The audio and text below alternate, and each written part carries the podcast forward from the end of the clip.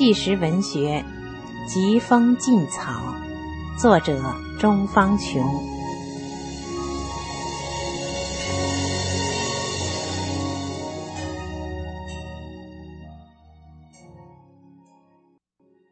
听众朋友，今天为您播送第六部《大法中的正信》的第二章“酷刑与虐杀”。死去活来。由于我当天又来月经，便请年轻女警察蔡琼去帮我买卫生巾。到时从警察抄家时抄走我的三千元钱中扣除。蔡琼买来后，让我说出名字、地址、家里所有资料的来路、去路后再给我用。我坚决不配合，他就不给我用。致使我所有的裤子都被血浸透了，无法见人。最后，他见我始终不开口，才把卫生巾给我用。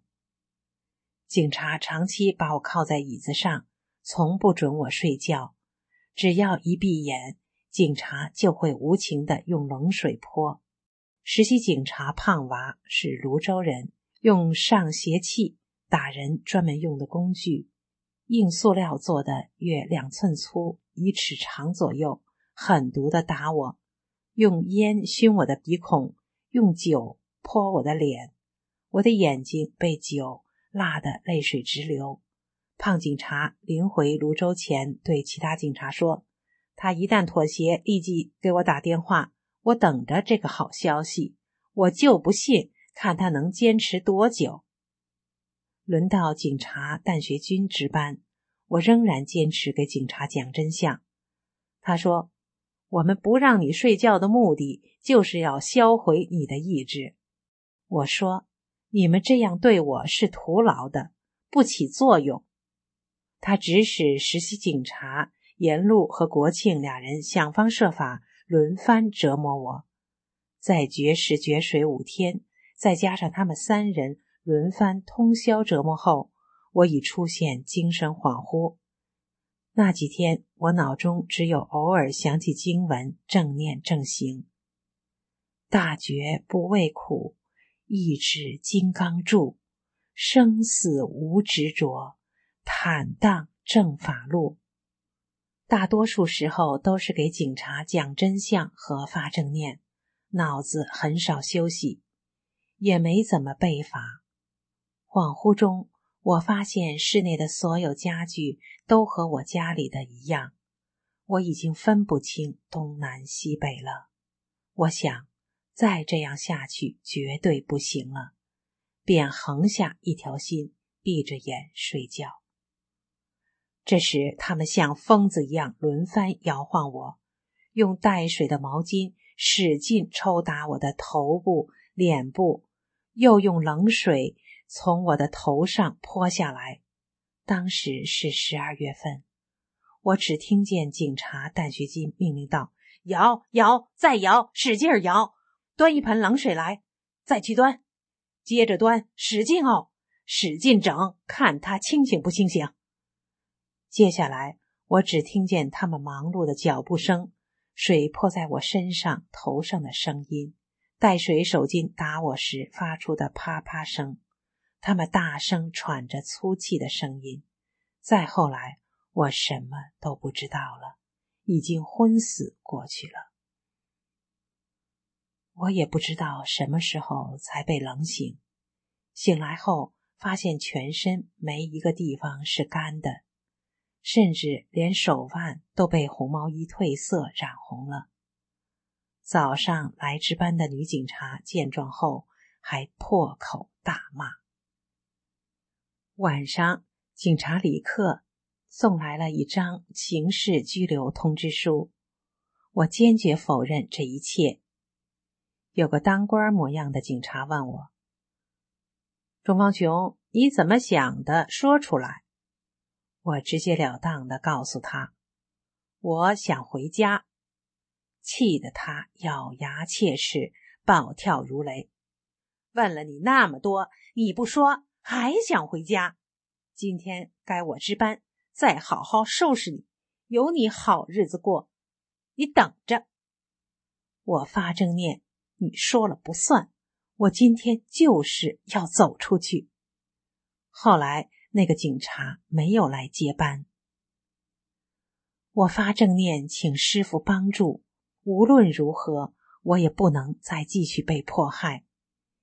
经过长时间的坚定发正念，我右手的手铐脱落了。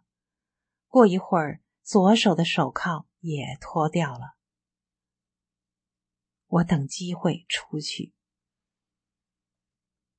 凌晨五点钟，警察换班了。实习警察国庆接班，我坚持发正念，让两个警察睡熟。大约七点半钟，他们终于睡着了。我想，这时打开房门走出去，恐怕开门的声音会惊醒他们。况且我的鞋还在房间另一端的窗台下面。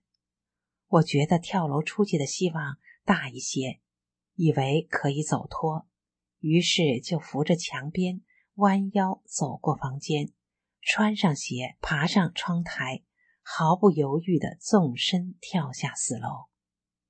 冥冥中，我听见有人喊：“家人中吗？”后来就不省人事。约下午五点多钟，我苏醒过来。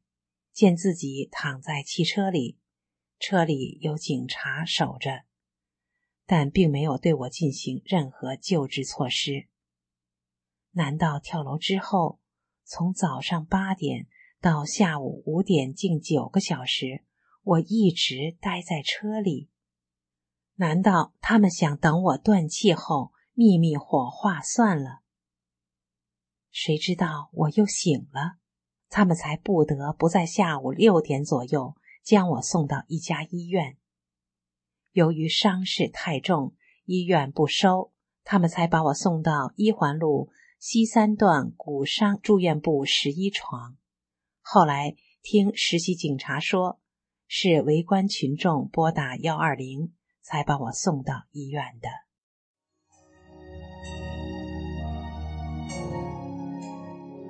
各位听众朋友，您现在收听的是《纪实文学·疾风劲草》。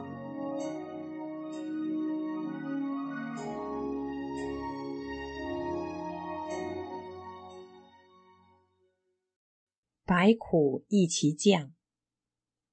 骨伤医院检查结果是：盆骨三角区骨折，右脚骨折，左脚摔伤，且下身瘫痪。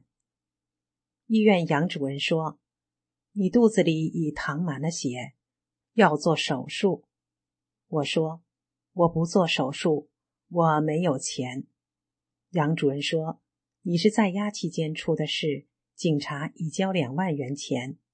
我想这都是人民的血汗钱呐。”后来手术麻醉师说手术有危险，不能做，结果一直没做。在医院里，除了给他们讲真相外，就是发正念，背法的时间也很少。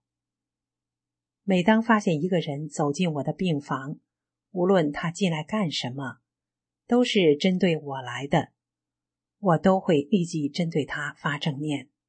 每当他们拿来液体给我输液时，我都会发出正念。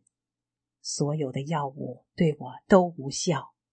弟子坚决不承受，请师尊加持，把所有的药物打出去，让迫害我的所有恶人、恶警和邪恶的旧势力承受。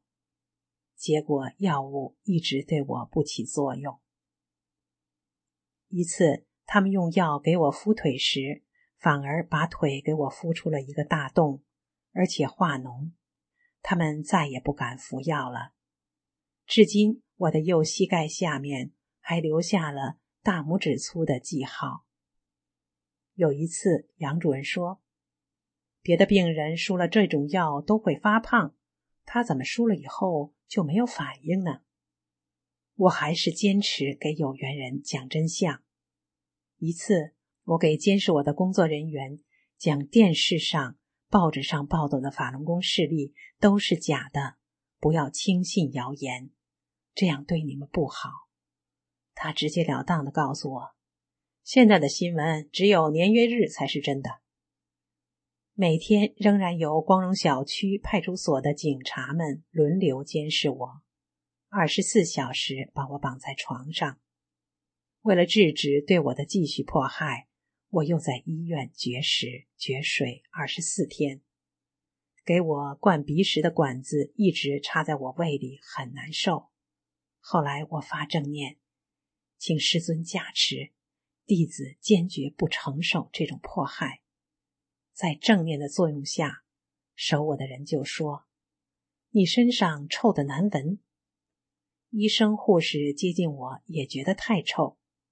后来警察才同意我用毛巾擦身，我才把管子拔掉。我发现从胃里拔出来的管子已经变成黑色。这时护士对我说：“你要吃饭才行。”如再绝食，就继续插管子灌你。我发正面，你说了不算。他见我仍绝食，又找来医生，想让医生继续插管来迫害我。医生却说，他的胃早已萎缩，插管子有危险，不能插了。此时我已瘦得皮包骨，整个人已变了形。原本一百一十斤左右的体重，最多还剩下六十斤。全身包括脸部脱皮，双唇干裂起硬壳，双腿发紫，肿得无法穿裤子。由于长期平躺着不能翻身，致使双脚跟溃烂化脓。由于肌肉萎缩。输液时根本找不到血管，甚至把手腕静脉都割开了，缝了三针也找不到。最后不得不把本在休元旦假的护士长通知来医院。经过长时间的艰难寻找，好不容易找到一根血管输液后，再也不敢拔掉针头，只好长期二十四小时维持着。光荣小区派出所为了推卸责任，便通知金牛区六幺零。六幺零经过多人确认已无救了，才于两千零三年元月十日上午，由医院的急救车和光荣小区派出所的警察用担架把我抬回家。回家时，我下半身早已完全瘫痪，根本无法自理。因在医院里使用导尿管导尿，再加上绝食又无大便，回家后开始进食，一时又解不出大小便，尿把肚子胀得像气球一样，整天都无法排出，疼痛难忍，十天半个月都解不出大便，肚子胀痛无法忍受，经常喂一小碗饭。就会因为肚子胀痛而停下来好几次。每次停下来，家人看见我痛苦的惨相和额头腾出的大汗，都会偷偷为我落泪。再加上长时间一个姿势平躺着，我的背也疼痛的无法形容，双脚后跟还在继续化脓，不见好转。